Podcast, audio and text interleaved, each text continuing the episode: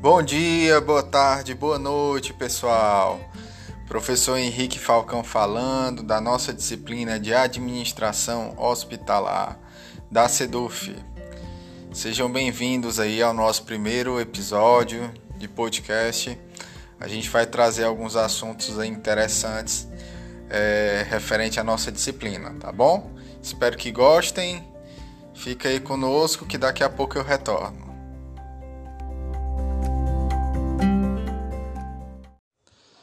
Pessoal, hoje a gente vai retomar e complementar o assunto muito bem é, explicado pela professora Maeva de acreditação hospitalar, certo? Então, o que é que seria a acreditação hospitalar? Nesse primeiro bloco a gente vai ver um pouco sobre isso, certo?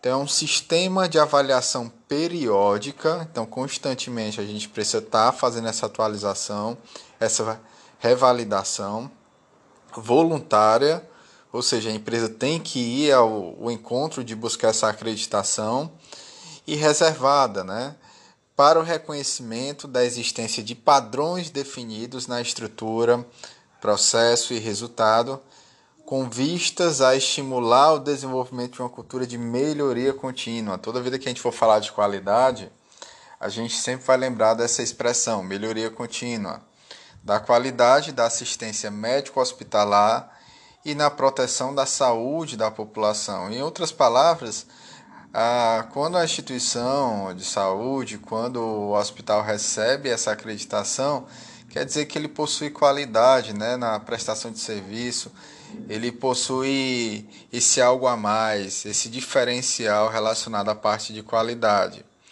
Ok? E constitui um programa de educação continuada dos profissionais e não só uma forma de fiscalização e punição. Quando a gente fala de, de controle de qualidade, quando a gente fala de acreditação, vão ter auditorias dentro da instituição. E geralmente a gente vê o auditor como aquela figura que, que vem só para punir, para fiscalizar, para ver se as pessoas estão fazendo da maneira correta, para ver se as pessoas estão fazendo no padrão correto mas na verdade é uma forma mesmo de, de mostrar que é necessário colocar aquele padrão em prática. Existe um estudo para idealizar aquele padrão lá de, de, de processo e colocá-lo em prática é fundamental. Beleza? E quando a gente implementa, será que existe algum impacto na instituição, nos profissionais, ou mesmo até no público relacionado aí a, então, existem alguns impactos que acabam sendo gerados por meio da. quando a gente implementa a acreditação hospitalar. Entre eles, podemos citar três tipos principais. Primeiro, mudanças organizacionais nas práticas. Em outras palavras, as práticas em si elas ficam melhoradas por meio né, de um processo de acreditação hospitalar que mexe realmente com a estrutura da empresa mexe com os padrões, mexe com os processos, mexe também com indicadores, com a parte de segurança. Então, melhorias nas práticas são implementadas. Também é, existem, que é o segundo ponto, seriam as mudanças no comportamento dos profissionais de saúde. Ou seja, as pessoas também são influenciadas, as pessoas também são envolvidas nesse processo de acreditação hospitalar. E é necessário que isso aconteça para que os resultados possam ocorrer. Então, de uma maneira geral, existe o envolvimento dos profissionais de saúde dentro desse processo de acreditação hospitalar. E o terceiro ponto seria os impactos na satisfação do paciente e o reconhecimento do público. Ou seja, quando a gente implementa um processo de acreditação hospitalar, naturalmente os nossos processos melhoram, nosso, nossa prestação de serviço melhora e o produto que a gente oferece ao nosso paciente acaba sendo melhor. Então, consequentemente, gera uma maior satisfação. E também, quando a gente recebe lá esse selo de acreditação hospitalar, esse, esse reconhecimento na, na parte de acreditação hospitalar, acaba que o, o público reconhece que a gente presta um serviço de qualidade. Ok? Então são esses três pontos principais. E com isso eu fecho aqui o nosso primeiro bloco, né, falando sobre acreditação hospitalar.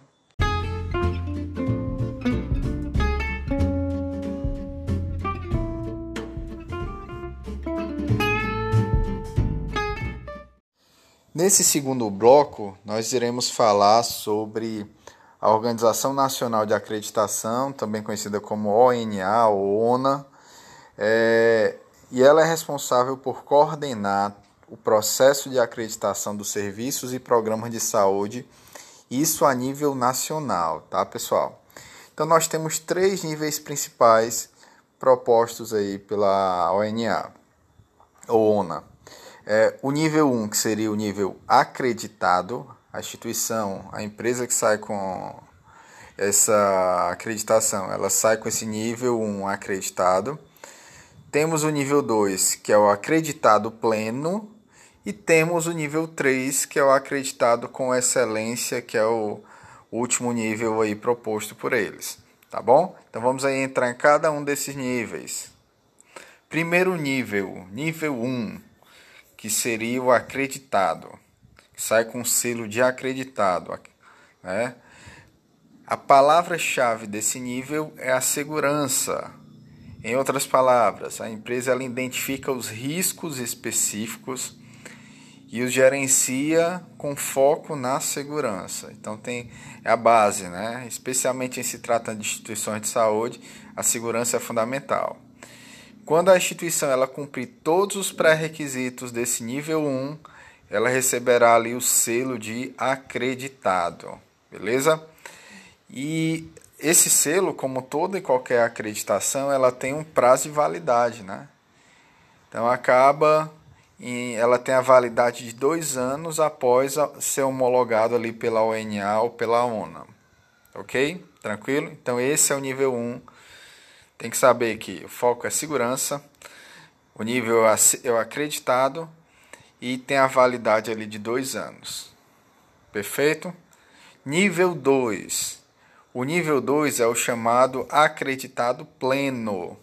Então, nesse nível 2, a palavra-chave seria a organização. A instituição, nesse nível, ela baseia-se é, no trabalhar por processos. Então, o que é, que é um processo, professor? É um passo a passo né, que deve ser seguido na prática. Se a instituição ela é avaliada, gerencia os seus processos, as suas interações, se ela estabelece uma sistemática de medição. O que é que é isso, professor? Uma sistemática de medição é trabalhar ali por meio de indicadores, né, que mostram se a empresa está indo no caminho correto ou não. E avaliação destes e se possui um programa de educação e treinamento continuados. Então isso também é importante salientar. Para conseguir esse nível 2, a instituição precisa ter esse programa de educação e treinamentos implementados na prática. Quando a instituição ela cumprir todos os pré-requisitos do nível 1 e do nível 2, ela receberá ali o selo de acreditado pleno. Então não dá para pular fases. Ela tem que começar nível 1 e quando ela suprir todos os, os pré-requisitos do nível 1 e do nível 2, ela receberá assim o, o selo de acreditado pleno. E como eu falei para vocês, toda acreditação tem um prazo de validade é, a, esse selo ele tem duração ali, tem validade de dois anos após a homologação pela ONA ou ONA. Perfeito? Então, nível 3. Nível 3 é o acreditado com excelência. Então, nesse nível, a palavra-chave seria resultados. A empresa ela continua se baseando em processos, trabalhando com processos, mas processos também voltados à parte de excelência na gestão. Nesse nível 3, nós temos aí estratégias voltadas também a indicadores de desempenho, né? Mas a grande diferença entre o nível 2 e o nível 3 é que é necessário a empresa no nível 3 apresentar inovações e melhorias implementadas, ou seja, colocadas em prática. A empresa tem que estar constantemente nesse processo de melhoria contínua. Quando a instituição ela cumprir todos os pré-requisitos do nível 1, do nível 2 e do nível 3, Aí sim, ela receberá o selo de acreditada com excelência. Já o prazo de validade desse selo, ele é um pouquinho mais extenso, então tem validade ali de três anos após a homologação pela Organização Nacional de Acreditação. Perfeito, pessoal. Então, com isso, a gente finaliza esse nosso bloco 2, né, trazendo aí esses níveis propostos aí através da ONA, ok? Então, esperem um pouquinho que daqui a pouco a gente retorna.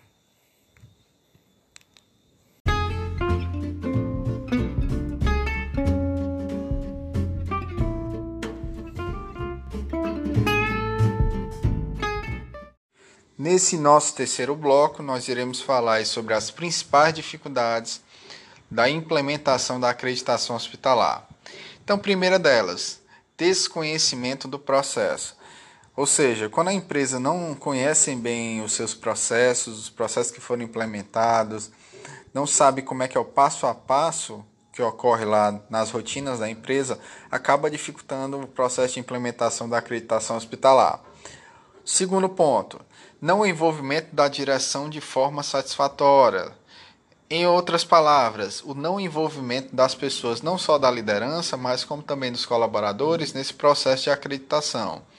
O ideal é que a empresa como um todo ela seja envolvida nesse processo. O terceiro ponto seria a deficiência na capacitação do corpo funcional. Ou seja, os profissionais precisam se capacitar mais, né? entender um pouco mais o que é a acreditação hospitalar. Quarto ponto, políticas de investimentos. A empresa em si ela tem que se planejar para implementar um processo de acreditação. Não é tão simples e, e não é tão barato. Então requer realmente você se planejar para realizar esses investimentos. E o último ponto que a gente coloca aqui para vocês são as estruturas físicas antigas, né, ultrapassadas, equipamentos também que deixam a desejar isso também acaba dificultando o processo de implementação da acreditação hospitalar.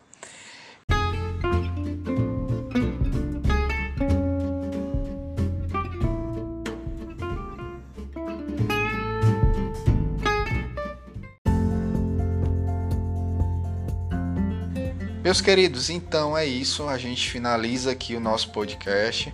Espero que tenham gostado. Vou postar também a atividade lá para vocês realizarem, tá bom? Então, um grande abraço a todos e até uma próxima.